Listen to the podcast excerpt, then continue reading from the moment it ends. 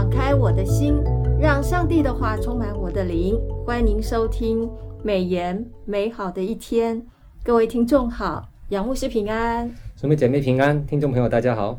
杨牧师，我们今天每日研经释义进入了列王记十四章哦。是。那上一个礼拜我们分享了所罗门王的丰功伟业，他的智慧啊，他的这个治理全全这个全以色列，而且还吸引了周遭的列王都非常的仰慕他。是。甚至在当时阿拉伯半岛很有名的四八女王都要来觐见所罗门王啊，可谓是一个非常巅峰的一个王国。那么我就有几个问题想请问杨牧师。第十一章的经文，所罗门的生命出现了转折。耶和华向所罗门发怒，因为他的心偏离。所罗门偏离了哪一些上帝的诫命、律例跟典章呢？是哦，那十一章是一个关键的一章哈、所罗门王开始生命走下坡。那我们再看一看《生命记》十七章的十六到二十节里面，有提醒到当时候的执政的所罗门王哈。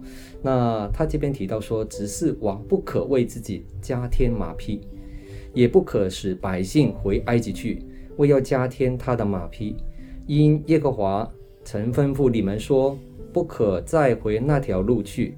他也不可为自己多立妃嫔，恐怕他的心偏邪。也不可为自己多积金银。他登了国位，就要将至至祭司立位人面前的这律法书，为自己抄录一本，存在他那里，要平生诵读，好学习敬畏耶和华他的神，谨守遵行这律法书上一切的言呃的一切言语和这好学习敬畏耶和华他的神啊。谨守遵行这律法书上的一切言语和这些律例，免得他向弟兄心高气傲，偏左偏右，离了这诫命，这样他和他的子孙便可在以色列中，在国位上，啊、呃，年长日久。哈，那这段话就是啊，生、命记的话，就是当时候摩西哦写生命记提醒往后就是。执政者的一个提醒。那美言的作者刘兴之牧师在四月二十九号的研经释义里面有提到，在所罗门统治的年间，每年收入的金子重达两万三千公斤。哈，好，那银子呢根本不算什么。他许多使用的器具都是用纯金打造的，包括两百面的大金盾牌。两三百面的小金盾牌，哈，列王记上十章十四到二十一节记载的。此外，上帝也应许他四四境太平，无仇敌扰乱。所罗门却是一直的在进行军备的扩充，他有战车一千四百辆，马兵一万两千名。所罗门的马跟马车是从埃及的古厄哈这个地方买来的哈。列王记上十章二十八到二十九节记载。所罗门的王宫也是集天下女子的宝库，总计有妃嫔一千人。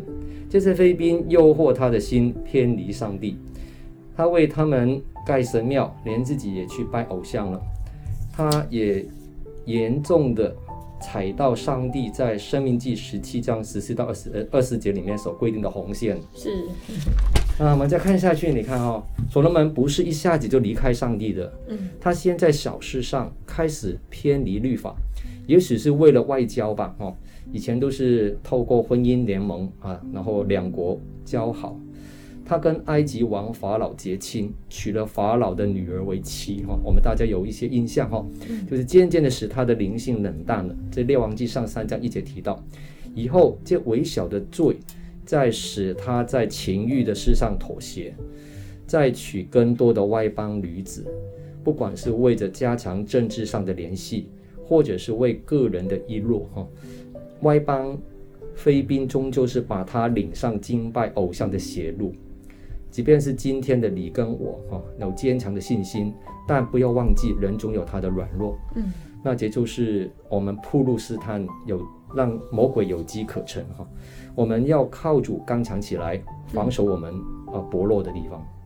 对，我们在前面的章节都读到所罗门有智慧，有宽大的心，心嗯、然后把国家治理的很好。是，可是也许这个破口就在他人生他最不经意的地方，原来是出现在他的婚姻里面。是的，是。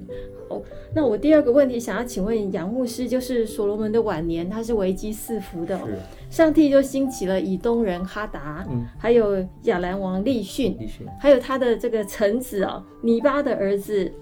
呃，耶罗波安的这个反叛，这些敌人都是上帝的警告吗？嗯。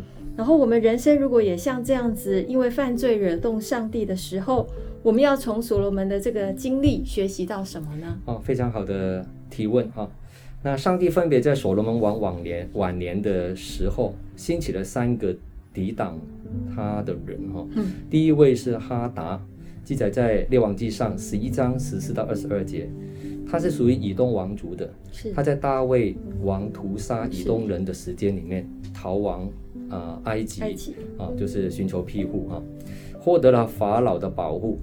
那大卫死了以后，那就让他返回本国了。嗯，那在以色列的南边啊，成为所罗门的一个威胁。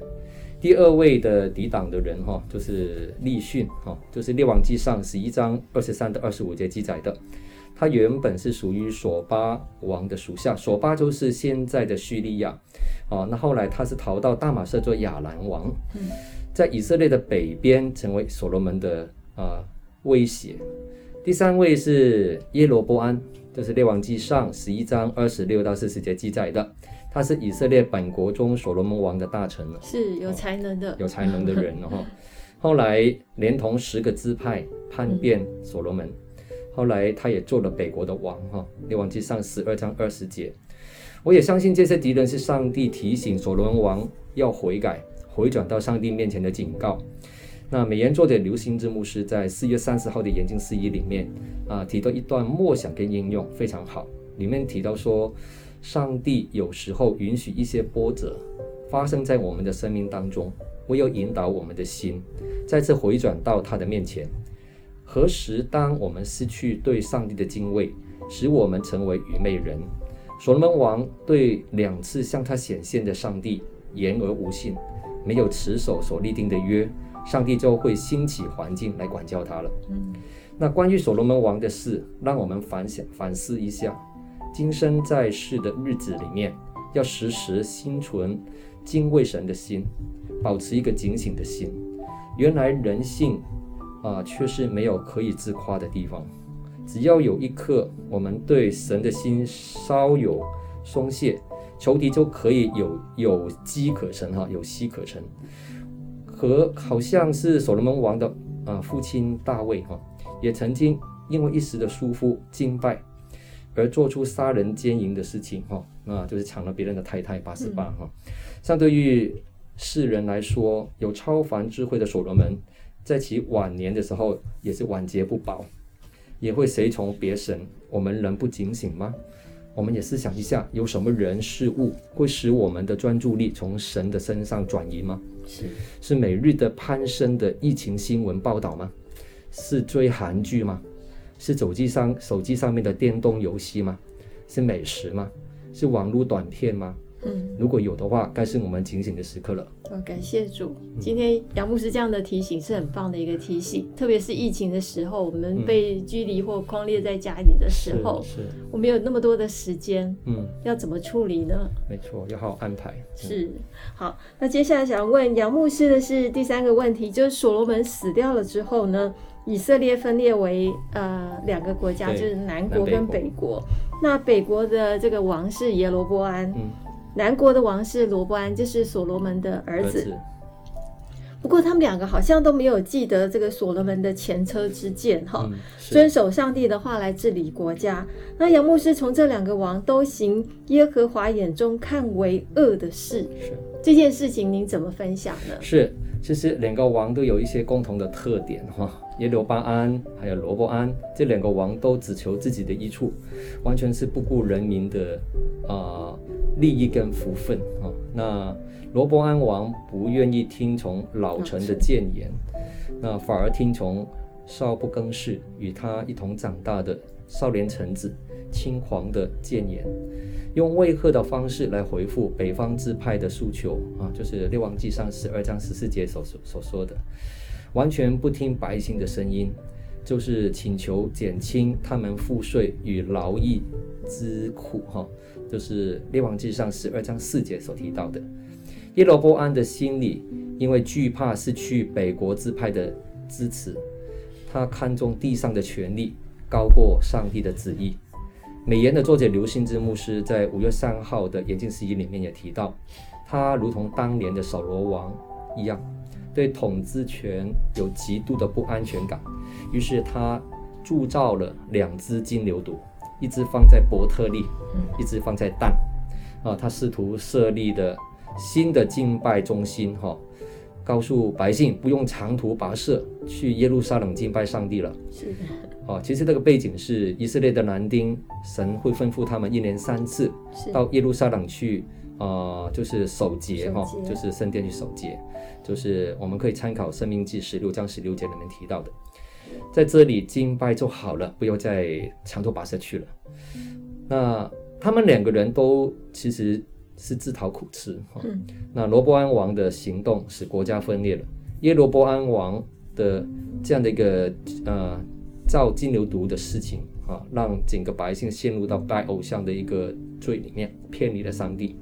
他们两个人都没有效法所罗门王年轻执政的时候，向上帝求治国、做治理国家的这样的智慧。两个人都依靠了自己的聪明去治国。哦，列王之上三章七到七节、七到九节啊。真言书其实也提醒我们，九章十节里面提到，敬畏耶和华是智慧的开端。认识自身者便是聪明。诗篇二十五篇十二节有补充说：“谁敬畏耶和华，耶和华必指示他当选择的道路。”在四月三十号礼拜六早上，哈，那我跟啊中山区有一位伊利凡牧师代表中山区的牧者出席了台北市城市祈祷早餐会，哈，在王桥大饭店那边举行。是。那有一位带领祷告的牧者啊，为十一月二十六号，就是我们年底的这个地方公职人员选举。来特别祷告，他祈祷的内容蛮触动我的心。他祷告说：“愿上帝掌权在台湾，愿上帝选出合他心意的仆人来执政，愿上帝苏醒投票的人带着盼望去投票，愿上帝在疫情扩大的台湾行走在其中，行神迹，彰显出神的同在。但愿上帝的美意成就在台湾。我相信这个也是我们的祷告。对，真是讲出我们的心声哦。是。呃，其实，呃，我我从历史上听到一句话，嗯、我记得我在呃某一个传记里面看到一句话，叫“兼听则明，嗯，偏信则暗”，嗯，就是也是罗伯安的这个写照，就是说，如果他能够多方的去听取不同层次的意见的话。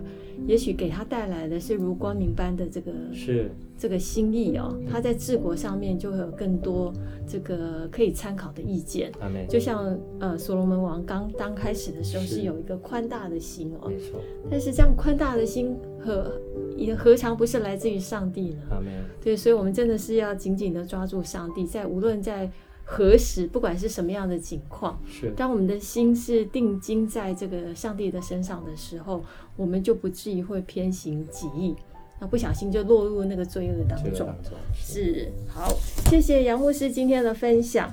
那再次的提醒所有的听众哦，每日研经是一是台湾历史最悠久的灵修季刊，由华人牧师撰写，贴近华人的文化，而且一天一夜的进度。陪伴你五年，精读圣经一遍。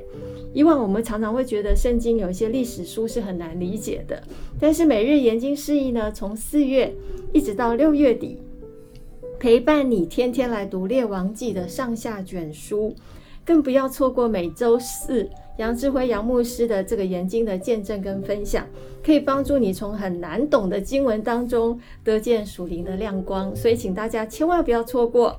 这个呃，每周四的这个美言美好的一天，那我们今天的分享就到此，谢谢你的收听。愿上帝的话语丰富充满我们的生活，使大家福杯满溢。